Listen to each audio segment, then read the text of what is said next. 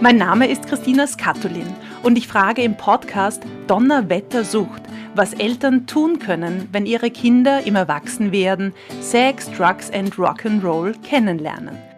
Kleine Vorschau, verbieten alleine funktioniert meistens nicht. Donnerwettersucht, der Podcast für Eltern und Erziehende.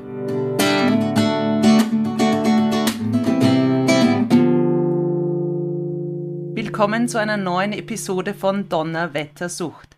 Diese Episode hat mich in der Vorbereitung ganz besonders bewegt. Es geht heute um uns Mütter und darum, wie es ist, wenn eine Mutter süchtig ist und in Therapie geht. Zu Beginn möchte ich einen Film vorstellen. Er heißt Die beste aller Welten. Der österreichische Filmemacher Adrian Geuginger zeigt darin seine eigene Kindheit mit einer drogensüchtigen Mutter. Er beschreibt in einem Interview den Film so Die beste aller Welten ist eine Liebesgeschichte zwischen einem Buben und seiner Mutter, die ihn über alles liebt, doch so gefangen ist in ihrer Sucht. Wie geht es nun Müttern, die süchtig sind und ihrer Zuneigung zu ihren Kindern gerecht werden wollen? Und wie geht es deren Kindern? Das bespreche ich mit der Geschäftsführerin des Schweizer Hauses Hadersdorf. Sie ist klinische und Gesundheitspsychologin und leitet die Gesundheitskreislerei, eine ambulante Therapiemöglichkeit von Frauen für Frauen. Hallo Barbara Gegenhuber, schön, dass du da bist. Hallo Christina, danke für die Einladung. Und eine Klientin aus der Gesundheitskreislerei darf ich auch begrüßen.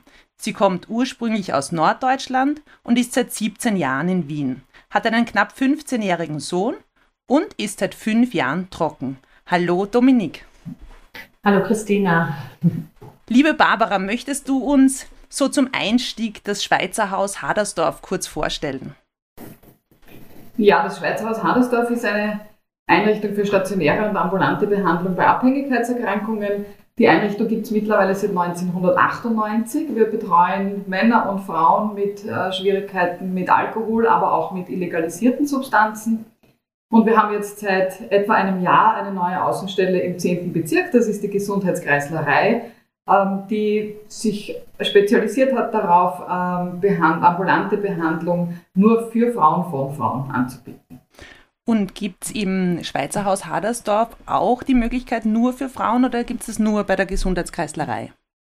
Es gibt im Schweizer Haus Hadersdorf im stationären Bereich auch eine eigene Frauenstation. Aber so ganz abgegrenzt wie in der Gesundheitskreislerei ist es nicht, weil es einfach ein großes Gelände ist und in der Arbeitstherapie äh, Männer und Frauen gemeinsam arbeiten, wobei wir schon versuchen, die rein therapeutischen Angebote auch dort natürlich zu trennen. Du bist in der Gesundheitskreislerei, das habe ich schon verraten. Dominik, wie kamst du denn dorthin? Wie war dein Weg in die Gesundheitskreislerei? Also mein Weg in die Gesundheitskreislerei war ein langer. Ich habe vor, wie schon erwähnt, vielen Jahren im Otto-Wagner-Spital einen ambulanten Alkoholentzug gemacht und wurde anschließend auf der Maria-Hilfer-Straße vom PSD fachärztlich betreut. In der Zeit habe ich leider äh, meinen Psychotherapeuten verloren, ähm, der an, äh, nach einer schweren Krebserkrankung gestorben ist und war ohne Psychotherapie. Ähm, und die Fachärztin vom PSD auf der Maria-Hilfer-Straße hat mich dann überwiesen zur Begutachtung ans regionale Kompetenzzentrum der Suchthilfe Wien. Magst du uns kurz sagen, was das, PSD ist, weil du so ganz selbstverständlich sagst, nur für unsere Zuhörerinnen? Ja, der psychosoziale Dienst in Danke. Danke. Richtig. Also da wurde ich fachärztlich von einer sehr äh, liebevollen äh, Psychiaterin betreut und medikamentös eingestellt. Also dieser ambulante Entzug wurde, wurde dann quasi verlängert durch eine medikamentöse Behandlung. Richtig. Und die Ärztin hat mich dann, ähm, hat äh, dann erkannt, dass ich ganz dringend psychotherapeutische Begleitung benötige und hat mich überwiesen wie schon vorher erwähnt, an das regionale Kompetenzzentrum der Suchthilfe Wien. Ähm, dort äh, wurden meine Unterlagen gesichtet und es wurde sich viel Zeit genommen von, Sozial von einer Sozialarbeiterin äh, und einem Facharzt, der mich dann in weiterer Folge an die Gesundheitskreislerei überwiesen hat. Ja. Und wie lange bist du jetzt schon dort? Ich bin jetzt seit ein paar Monaten da. Ähm, ich kann es genau nicht sagen. Ich glaube, es sind jetzt schon fünf Monate. Und wie ja. kann ich mir das vorstellen? Wie oft bist du da in der Gesundheitskreislerei? Also ich habe da zwei Kontaktpunkte, respektive drei Kontaktpunkte. Also ich habe ähm, zunächst einmal sozialarbeiterische Unterstützung ähm, mit der Frau Eichinger, ähm, zu der ich alle 14 Tage für eine Stunde komme und die sich, äh, die schaut, welcher Bedarf gedeckt werden muss in meinem Leben.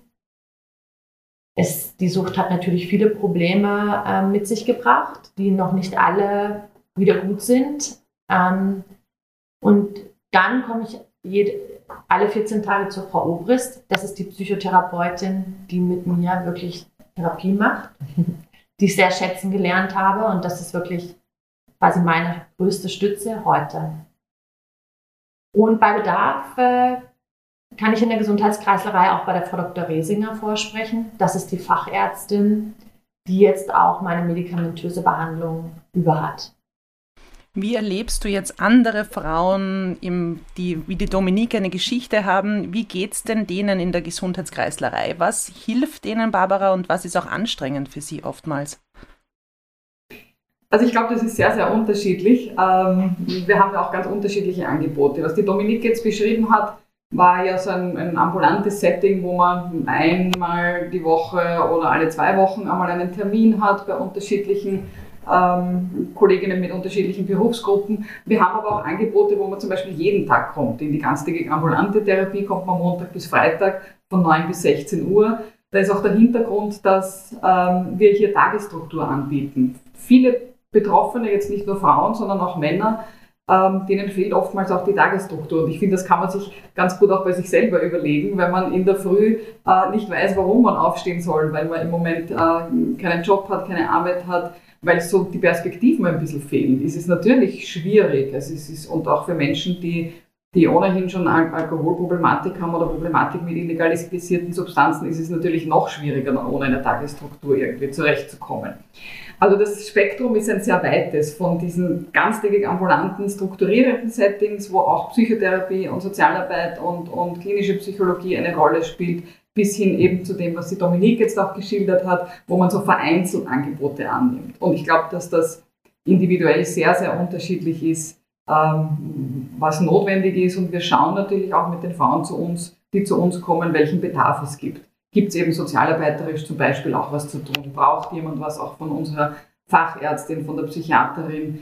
Ist es notwendig, eine Tagesstruktur anzubieten? Das ist sehr unterschiedlich, glaube ich. Aber so ganz allgemein kann man, glaube ich, schon sagen, so dieser Raum, irgendwo hinzukommen und dort Ansprechpartnerinnen zu finden. Wir bemühen uns immer, ein sehr offenes Ohr zu haben für alle, die zu uns kommen. Das ist, glaube ich, schon was, was man allgemein sagt, sagen kann, dass das hilfreich ist. Wie schaut es denn aus mit Plätzen? Ist die Gesundheitskreislerei total ausgebucht? Wie schwierig ist das? Zahle ich auch was dafür? Wie ist denn das organisatorisch? Ähm, wir sind äh, Projektpartnerin vom Projekt Alkohol leben können. Äh, die Dominik hat es auch geschildert. Sie war im regionalen Kompetenzzentrum. Das ist quasi die erste Anlaufstelle für die, ähm, für die Therapie im Rahmen dieses Projektes. Die ähm, auch mit den betroffenen Männern und Frauen klärt, ob sie anspruchsberechtigt sind, äh, die die Kostenübernahme für sie einleiten. Und wenn das geklärt ist, ist die Behandlung für alle, die in diesem Projekt sind oder in dieser Initiative sind, kostenlos. Und auch nicht zeitlich begrenzt?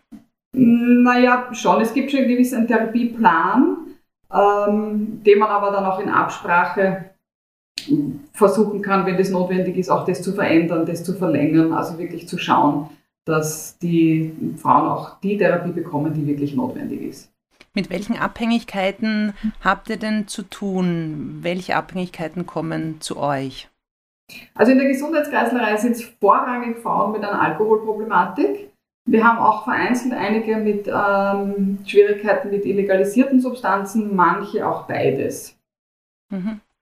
Apropos Suchterkrankungen, jetzt, wir haben über die Frauen gesprochen. Wie ist es denn? Sind Männer und Frauen auf dieselben Substanzen süchtig oder gibt es da eigentlich Unterschiede? Äh, es gibt ganz, ganz viele Unterschiede zwischen Männern und Frauen, was die Abhängigkeit betrifft. Ähm, ein Unterschied davon sind auch die Substanzen. Also es ist in der Regel ist es so, dass insgesamt wesentlich mehr Männer von Abhängigkeitserkrankungen betroffen sind. Beim Alkohol sind es ungefähr zwei Drittel Männer Äh, bei illegalisierten Substanzen ist es sogar ein Dreiviertel ungefähr der Betroffenen sind Männer. Die einzige Substanz, bei der das umgekehrt ist, ähm, wo allerdings auch die, die, die Dunkelziffer relativ hoch ist, ist eine Medikamentenabhängigkeit, Schlafmittel und Beruhigungsmittel. Da sind etwas mehr betroffene Frauen. Warum glaubst du, ist das so? Ähm, ich glaube, dass das auch was damit zu tun hat, wie Frauen auch konsumieren. Also wir, mhm. man weiß schon, dass Frauen in der Regel ein bisschen verdeckter und heimlicher konsumieren. Frauen konsumieren auch aus anderen Gründen. Männer, ich glaube, das kennen wir auch alle, also es ist auch in der Sozialisation eher so, dass zum Beispiel viel Alkohol zu trinken gehört in der Jugend für viele einfach dazu, oder? Man ist dann irgendwie der starke Mann, der viel verträgt. Mhm. Äh, für Frauen ist das anders. Und das führt auch dazu, dass Frauen in der Regel auch um, um Funktionsfähigkeit zum Beispiel aufrechtzuerhalten. Also unser Thema ist ja heute auch Mütter. Das genau. heißt, Frauen versuchen auch ein bisschen heimlicher zu konsumieren, verdeckter zu konsumieren, konsumieren Substanzen, die vermeintlich risikoärmer sind, also zum Beispiel eher Wein und Sekt als Schnaps und andere härtere Alkoholiker. Ähm, und natürlich ist meine Medikamentenabhängigkeit, Schlafberuhigungsmittel, ähm, ist auch etwas, was eher verdeckt konsumiert wird, ähm, was eher auch der, der Aufrechterhaltung der Funktionsfähigkeit dient, also dass man am Abend dann halt einfach abschalten will und schlafen will, vielleicht das auch vom Hausarzt verordnet bekommt und dann so in eine Abhängigkeit hineingerät. Ja, weil die Mütter, ich selbst Mutter auch, wir wollen natürlich funktionieren und es soll gut, gut funktionieren und alles so in seiner Ordnung sein. Dominique, magst du uns kurz, du bist trocken seit fünf Jahren, aber von deiner früheren Abhängigkeit, magst du uns die einfach kurz schildern? Wie war das bei dir? Ja, also wie wir schon äh, beschrieben haben, ist mein Sohn jetzt 14 Jahre alt, heute 14 Jahre alt und ähm, ich war ich hatte eine Psychose, als ich meinen Sohn zur Welt gebracht habe und war aufgrund meiner, ich sag mal, Grunderkrankung relativ schnell überfordert mit dem Muttersein und habe relativ schnell, nachdem ich abgestillt habe, ich habe meinen Sohn vier Monate gestillt, ähm, begonnen zu trinken. Und ähm, ich habe zehn Jahre zwischen drei und fünf Flaschen Wein und Prosecco getrunken. Und es war natürlich, es erklärt sich wahrscheinlich selbst, dass ich nicht in der Lage war, ähm, einer Berufstätigkeit nachzugehen. Dementsprechend war mein ganzes Leben in diesen zehn Jahren ähm, so strukturiert, dass ich getrunken habe, wenn mein Kind in der Struktur des Kindergartens oder der Schule war. Und dass ich versucht habe, so nüchtern wie möglich zu sein, wenn er aus der Schule oder aus dem Kindergarten nach Hause gekommen ist. Und rückblickend muss ich auch sagen, dass der Alkohol leider ja auch so eine gewisse Leichtigkeit schafft und mm, so eine geliehene gute Laune äh, schafft. Dementsprechend, mein Sohn war damals sehr jung, Gott sei Dank. Ich glaube, heute könnte er das nicht mehr so leicht tragen, mich so zu erleben. Ähm, wird er wahrscheinlich empfunden haben, dass ich oft gut gelaunt war was ja auch angenehm ist, sicher eine gut gelaunte Mutter zu haben. Angenehmer als eine gestresste, krantige Mutter. Natürlich war es mit äh, quasi zunehmender Länge der, dieses Alkoholkonsums oder des Umfangs, ging es mir dann irgendwann natürlich wirklich zunehmend körperlich schlecht. Dann war auch, war, können wir nicht, oder kann ich nicht mehr beschreiben, dass ich gute Laune hatte, sondern dann brauchte ich auch viel Schmerzmittel und ähnliches ähm, um die Begleiterscheinungen vom Alkohol zu stillen. Und dann war der Punkt, kann ich mir das so vorstellen, du hattest einen Punkt, wo du gesagt hast, jetzt stopp, weil du musst ja selber agieren und selber wohin gehen. Oder wie war das dann bei dir?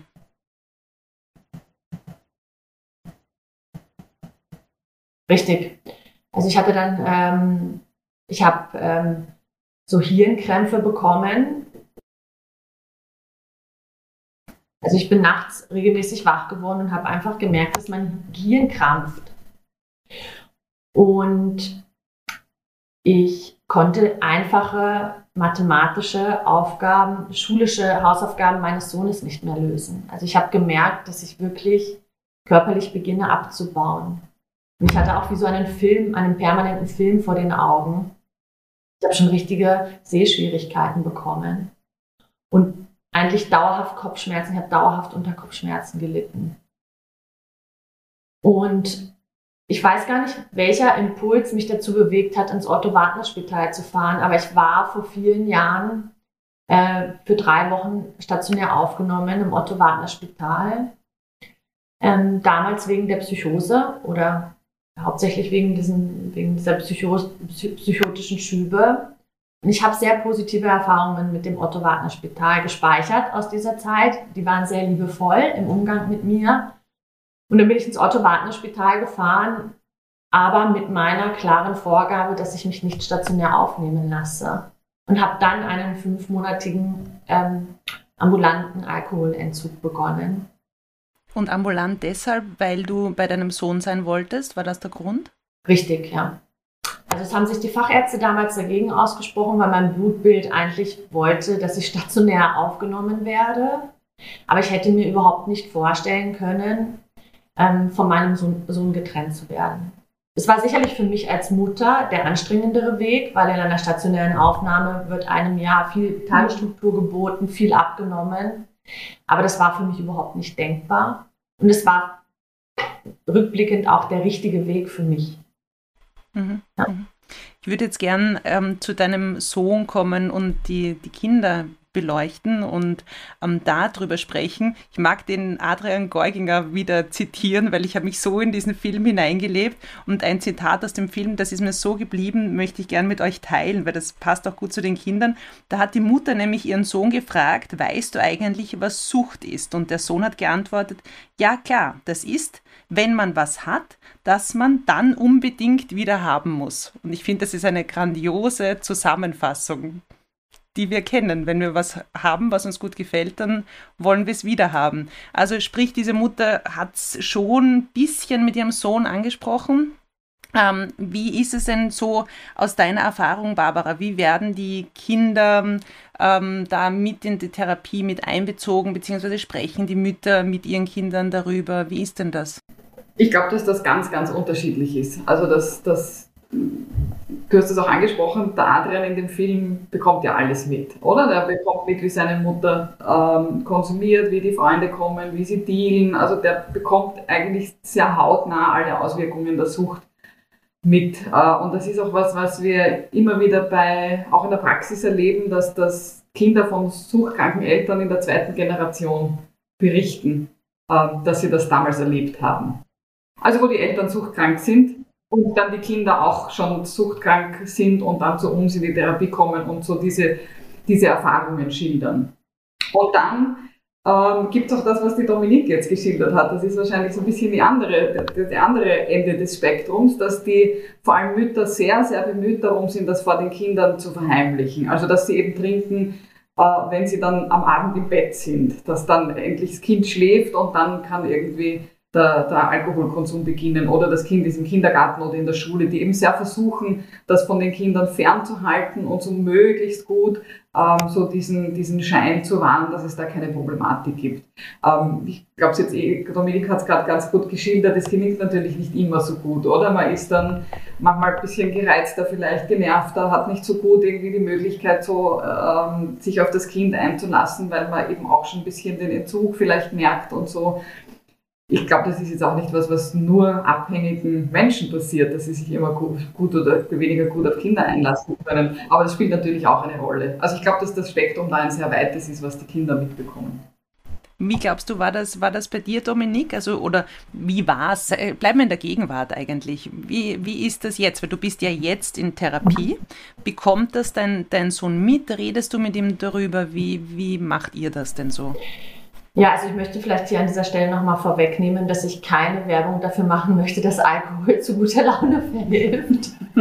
also, also, vielleicht äh, nur an ein, vereinzelten Tagen, ja. Kurzfristig. Ja, kurzfristig, richtig. Ähm, also Kass, nein, mein Sohn weiß, dass ich äh, in Therapie bin. Wenn er mich fragt, was ich gemacht habe, also wenn wir am Abend zusammensitzen, wenn er von der Schule heimkommt, dann fragt er mich oft, was ich gemacht habe und dann sage ich ihm auch, ich war bei der Therapie Er kennt auch den Namen meiner Therapeutin, das ist ihm geläufig. Und er weiß auch, dass ich ähm, immer mal wieder in, sagen wir mal, Settings, wo man sich mit Freunden trifft, äh, zusammensitzt und isst, Freunde ganz bewusst dazu auffordere, auf mich aufzupassen. Dass ich gar nicht erst das erste Glas trinke. Weil ich bin wie beschrieben trocken, aber ich weiß, wenn ich zwei Gläser trinke, trinke ich fünf auch. Noch heute. Barbara, wie werden denn so grundsätzlich auch die Familienmitglieder mit einbezogen in jetzt Therapien? Also zum einen möchte ich das unterstützen, was du gesagt hast, weil ich glaube, dass, ähm, dass die Kinder ja sowieso was mitkriegen. Ja? Und Kinder haben dann Fantasien, was, was da dahinter steckt. Ja? Die werden das vielleicht nicht alles so gut einordnen können, kommt auch aufs Alter der Kinder drauf an. Und je klarer, aber kindgerechter man vielleicht auch die, mit den Kindern darüber spricht, es kann auch ein bisschen zum Entängstigen beitragen. Weil es ist ja nicht so, dass, dass die Kinder sonst gar nichts mitbringen. Die machen sich vielleicht noch mehr Sorgen und Gedanken, als wenn sie wissen, okay, ähm, meine Mutter hat ein Problem, ist in Therapie, schaut irgendwie das gut in den Griff zu bekommen. Ähm, dieses Verheimlichen, ähm, glaube ich, tut auch nicht gut. Also bei uns in der Gesundheitskreislerei ist es so, dass wir jetzt keine speziellen Angebote haben, die Angehörige äh, mit einbezieht. Ähm, es gibt aber im Wiener Sucht- und Drogenhilfenetzwerk einige Angebote, die auch Kinder mit einbeziehen. Ich glaube, ihr habt schon mal einen Podcast darüber auch gehabt für, für Mütter mit Kindern, ähm, die aber auch die Angehörigen mit einbeziehen und wo es mm, Angehörigengruppen gibt, wo wir auch dann ganz gerne mit denen zusammenarbeiten, beziehungsweise auch die, die Frauen, die bei uns in Therapie sind, äh, dorthin vermitteln. Wir selber haben jetzt nicht die Angebote dazu. Ich, ich finde, es hat so beides Vor- und Nachteile. Ich finde gerade bei Frauen, die eh sehr darum, darum bemüht sind, immer zu schauen, dass es rundherum allen gut geht. Dem Partner muss es gut gehen, den Kindern muss es gut gehen, dann irgendwie kranken Angehörigen muss es gut gehen. Frauen tendieren ja häufig dazu, so diese, einen hohen Anteil an diesem Kümmern und Care-Arbeit zu tragen. Und auf der anderen Seite finde ich, dass es auch wichtig ist, dass es irgendwo einen Raum gibt, der ist wirklich nur für mich. Da kann auch kein anderer hinein, da, bin jetzt, da ist jetzt nicht der Partner wichtig, da bin jetzt nur ich wichtig. Und das ist so der Ansatz, den wir auch ein bisschen in der Gesundheitskreislerei verfolgen. Das ist schön und sehr verständlich. Ich möchte auf unseren Podcast da hinweisen, der war mit der Lisa Schindlauer und da ging es darum, ob Sucht vererbbar ist und ob es eben dieses Suchtgehen gibt, wo die Lisa dezidiert gesagt hat, nein, das gibt es nicht. Also sehr viel über Vorbildwirkung haben wir da im Podcast gesprochen. Und sie hat uns damals die Mutter-Kind-Gruppe vorgestellt. Darum da geht es um wirklich Mütter mit ähm, ihren Kindern, speziell um heroinabhängige Mütter. Und es gibt ein Gruppenangebot vom Verein Dialog, der heißt Kleiner Leuchtturm. Ich habe im Internet den eingegeben, den findet man sofort. Das ist für Kinder aus äh, suchtbelasteten Familien zwischen sieben und zwölf Jahren. Die können dorthin gehen. Es gibt eine Elterngruppe und eine Kindergruppe, das geteilt ist. Klingt vom Angebot sehr schön und passend. Eben, dass jeder auch, glaube ich, wie du es jetzt gerade gesagt hast, seinen Bereich hat, wo sie, sie und er er sein kann und das irgendwie losgelöst ist voneinander. Jetzt, wie wir vorher schon gesagt haben, wir können nicht immer so wahnsinnig gut drauf sein, ob jetzt mit, ohne Alkohol und so weiter. Also wir sind nicht immer alle gut gelaunt, dem kann man auch manchmal mehr, manchmal weniger nachgehen. Aber wie wirkt sich jetzt so die Therapie, das frage ich mal Dominik, vielleicht auch dich zuerst, im Umgang mit deinem Sohn aus? Merkst du irgendwie, hm, dass du anders mit deinem Sohn umgehst, wenn, wenn du in Therapie bist oder warst? Hat sich da irgendwas geändert für dich? Ja, ganz sicher. Es hat sich vieles zum Positiven geändert, weil ich natürlich äh, meine mit meiner Therapeutin nicht ausschließlich über meine Suchterkrankung spreche, sondern auch, woher kommt die Suchterkrankung und in weiterer Folge natürlich auch äh, Anleitungen dafür bekomme, wie ich mein Leben modellieren soll und auch wie ich mich als Mutter verhalten kann oder eine Anleitung, wie ich mit äh, Problemen, mit denen ich aktuell konfrontiert bin, gut umgehen kann. Also mein Kind ist auch ein, erst in der letzten Therapiestunde. Wir äh, sind gerade in einer sehr intensiven Schularbeitsphase. Äh, und ich habe Angst, dass, er, dass ich ihn nicht gut begleiten kann. Ähm, bekomme ich viele Unterstützung und viele Antworten auf Fragen, äh, von, von jemandem, dem ich vertraue. Es ist sehr, sehr traurig, aber wahr. Meine Eltern dürfen mir, was solchen Umgang angeht, leider kein Vorbild sein.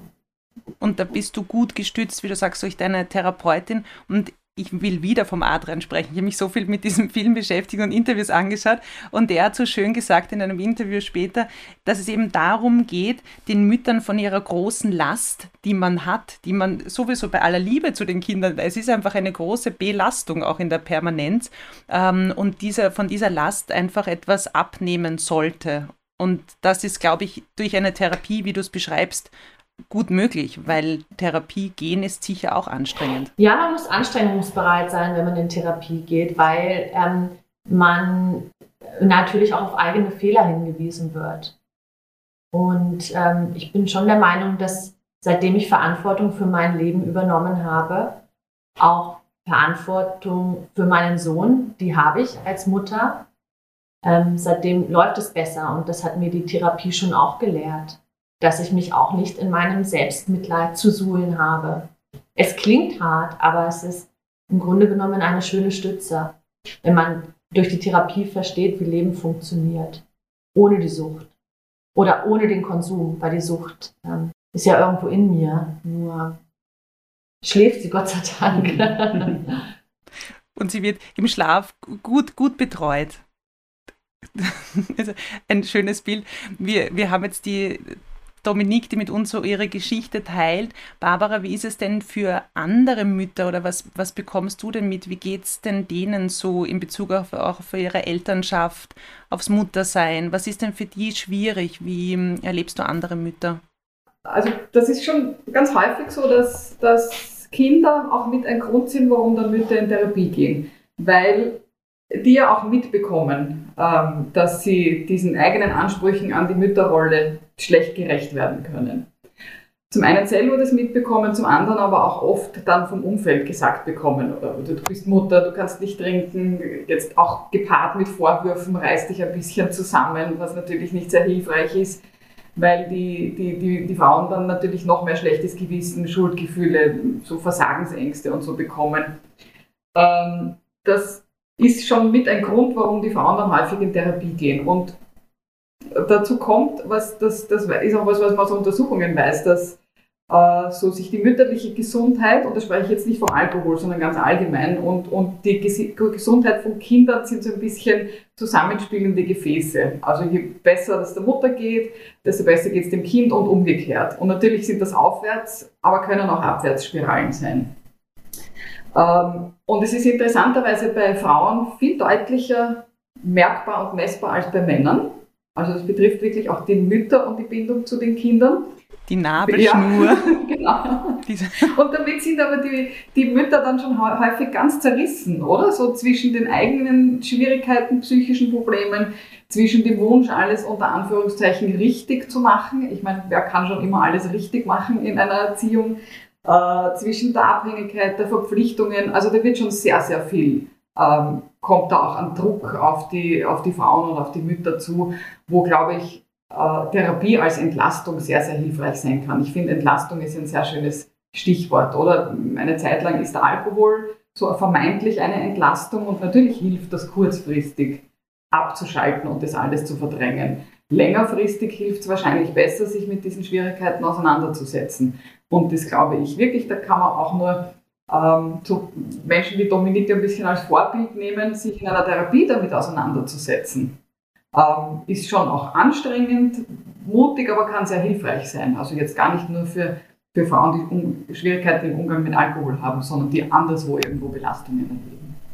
Genau, weil wir sagen oft, denke, also sehe ich auch in meinem Umfeld, wir Frauen sind schon ähm, immer wieder versucht zu sagen, es passt schon, wir schaffen das alleine, das geht sich aus, wann machen wir die Therapie, haben wir eigentlich Zeit dafür? Also diese Dinge kommen auch.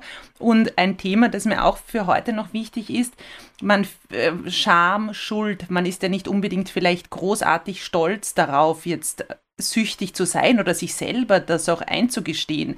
Was wollt ihr mit uns teilen, wenn es darum geht, so um diese Scham, Schuldgefühle, gerade Mütter? Wie, wie seht ihr das? Also ich kann, ähm, kann hier beschreiben, dass ich, ich sage ganz gerne, dass ich irgendwie Gefangene meiner Geheimnisse bin. Weil natürlich in dem Environment, in dem Umfeld meines Sohnes, kann ich meine Suchterfahrung und meine Geschichte nicht teilen. Einfach zum Schutz des Kindes. Ich habe das schon gemacht Und darunter hat in erster Linie mein Sohn äh, gelitten, ja, weil dann ähm, schlecht, schnell mal quasi Kinder nicht mal zu uns durften, weil die Eltern Angst hatten, dass ich nicht in der Lage war, sie zu betreuen oder dieser diese Aufsichtspflicht nachzukommen. Ja. Wie hast du da was geteilt, wenn ich da nur nachfragen darf? Hast du da gesagt, übrigens, ähm, ich trinke oder was hast du genau, gesagt? Genau, also äh, äh, das war zum Zeitpunkt des Entzuges. Da ist es mir wirklich sehr schlecht gegangen. Also man wird ja erst medikamentös unterstützt, also der Alkohol wird ersetzt durch Medikamente. Ähm, und dann werden wieder diese Medikamente ausgeleitet und ähm, ja, dann fallen natürlich solche Begriffe wie Otto Wagner Spital und so, die sind natürlich äh, sehr bedeutungsschwanger für viele Wiener, ja, also im negativen Sinne. Und es war dann tatsächlich so, dass meinem Sohn gewisse Kontakte untersagt wurden, weil ich mich halt getraut habe, mich zu öffnen ich habe damals sehr unter Angstzuständen gelitten. Also den Alkohol loszulassen war bei mir mit viel Angst verbunden. Jetzt habe ich, genau, also da habe ich geteilt, dass ich mich im Entzug befinde und hätte mich auch über Unterstützung gefreut von Müttern, die mir vorher jahrelang das Kind gerne übergeben haben, weil ich immer viel mit den Kindern kreativ gearbeitet habe und ähm, viel gespielt, viel am Spielplatz war. Das war dann auf einmal nicht mehr möglich. Ja. Ich weiß es nicht, ob es tatsächlich daran lag, dass ähm, die Mütter mir das nicht mehr zugetraut haben oder weil es manchmal, weiß ich nicht, Spaß macht, auf den Schwächen anderer rumzutrampeln, wenn ich das so unschön ausdrücken darf. Ja. Genau, das ist auch etwas, was ich ähm, stark empfinde, ist ähm, Scham und Schuld. Ähm, Schuld auch, dass ich vielleicht, nee, ganz sicher, Jahre mit meinem Sohn verpasst habe, die ich nicht mehr zurückkriege. Aber du bist jetzt auf einem guten Weg.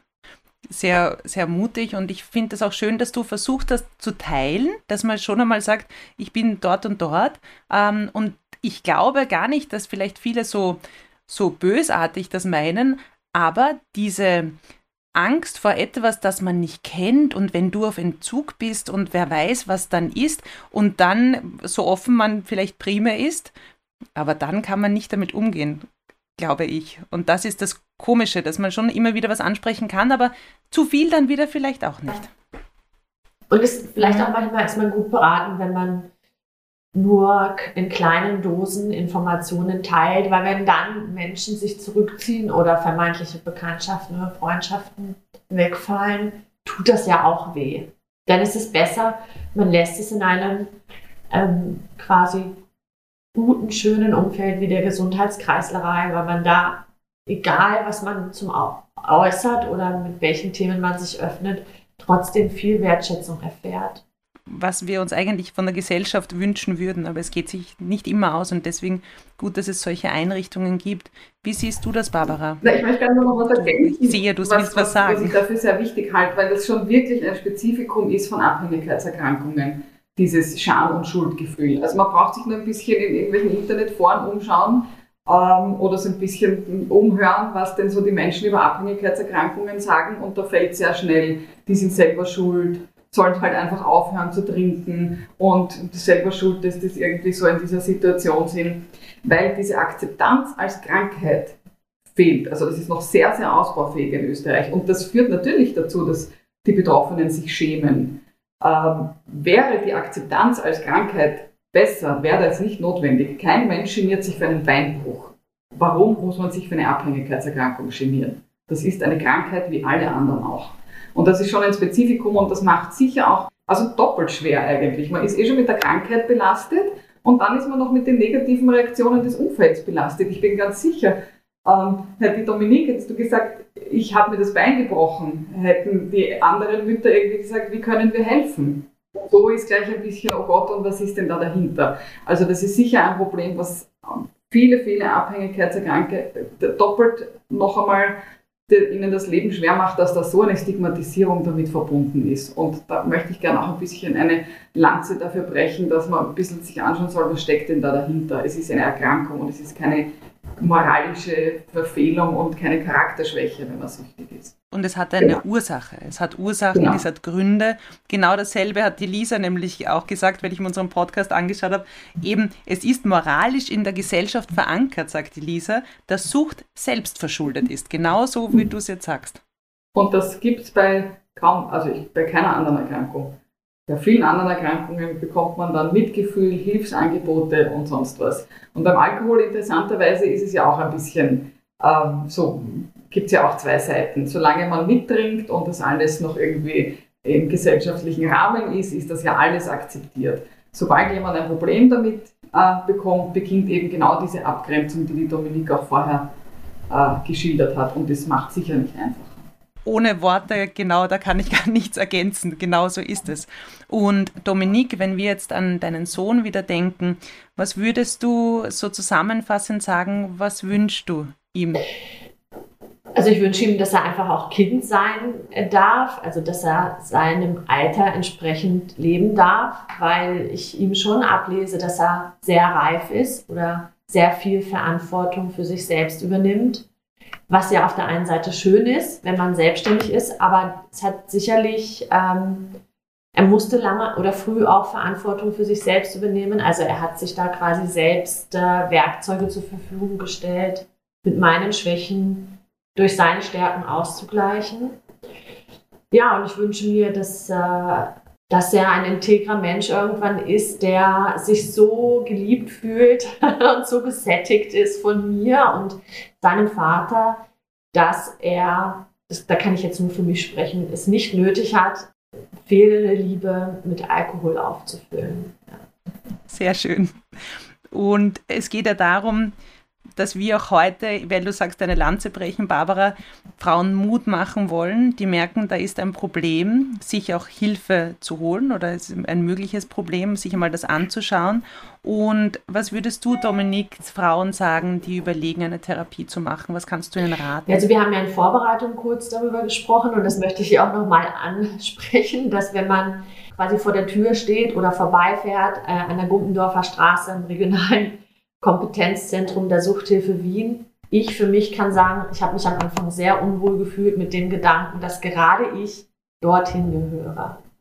Und man hat viel, oder ich hatte viel Sorge, dass ich dann Teil von einer Gruppe werde, wo ich viel auch andere Geschichten mir anhören muss und verdauen muss. Das ist absolut, das ist eine Schwäche von mir, aber ich habe da durch und durch positive Erfahrungen gemacht. Der Facharzt kannte alle meine Gutachten, also muss er die auch studiert haben. Und die haben ganz genau hingeschaut, wer ich bin und haben mir dazu geholfen, dass ich heute ähm, jedes Mal sehr gerne in die Gesundheitskreislauf fahren darf.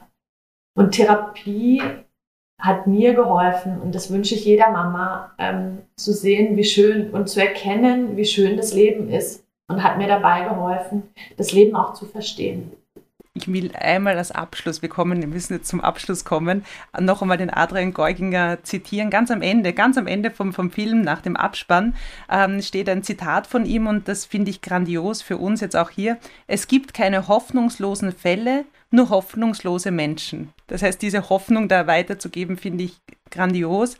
Barbara, aus deiner Sicht, wie kann man Frauen ermutigen, sich Hilfe zu holen?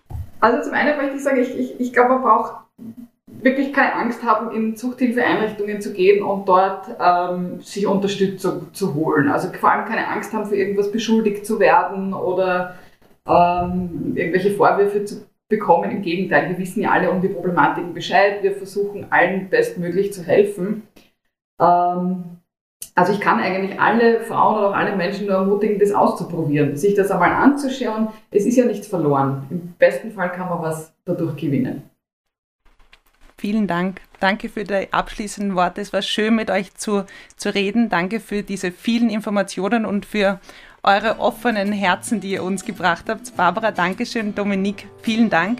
Liebe Zuhörerinnen, liebe Zuhörer, bei allen Fragen zum Thema Sucht wenden Sie sich an die Sucht- und Drogenkoordination Wien oder den Verein Dialog.